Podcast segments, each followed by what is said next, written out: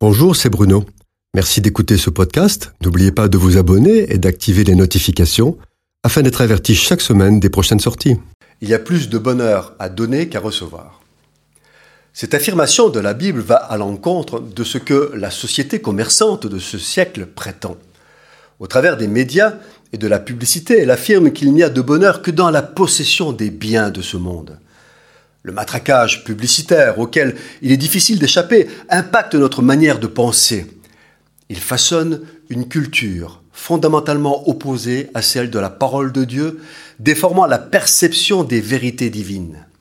Cette culture du monde est tellement envahissante que les disciples de Jésus rencontrent beaucoup d'incompréhension lorsqu'ils mettent en avant le don de soi, la droiture sans faille, le refus de tricher, même un peu, le désintéressement, le rejet du petit péché ou du petit mensonge, l'acceptation du dépouillement injuste. Et pourtant, Jésus invite à honorer les pauvres, les estropiés, les boiteux, les aveugles, ajoutant ⁇ Tu seras heureux de ce qu'ils ne peuvent te rendre l'appareil ⁇ Quel est donc ce mécanisme divin qui engendre le bonheur, la joie, la paix Un mot, donner. Donner est associé à la joie de l'Esprit Saint, la joie de Dieu.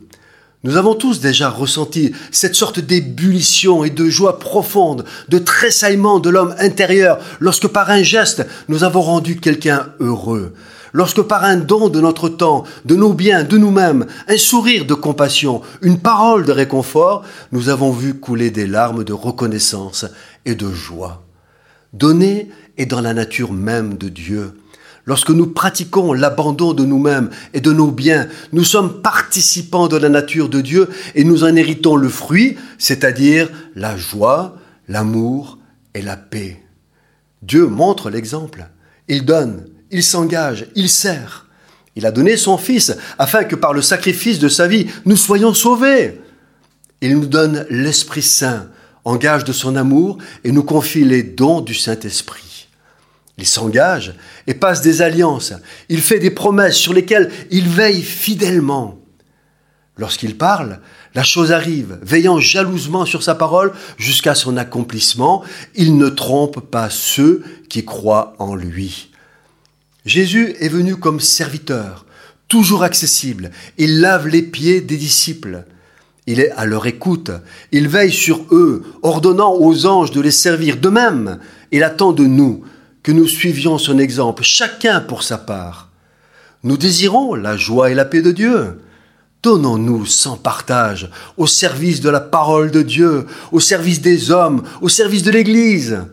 Lorsque nous nous engageons sans retenue, sans calcul, comme pour le Seigneur, lorsque nous donnons de notre temps, de nos biens, sans amertume, sans aile amère, alors, participant de la nature divine, nous entrons naturellement dans la paix et la joie de Dieu, parce qu'il est juste et fidèle.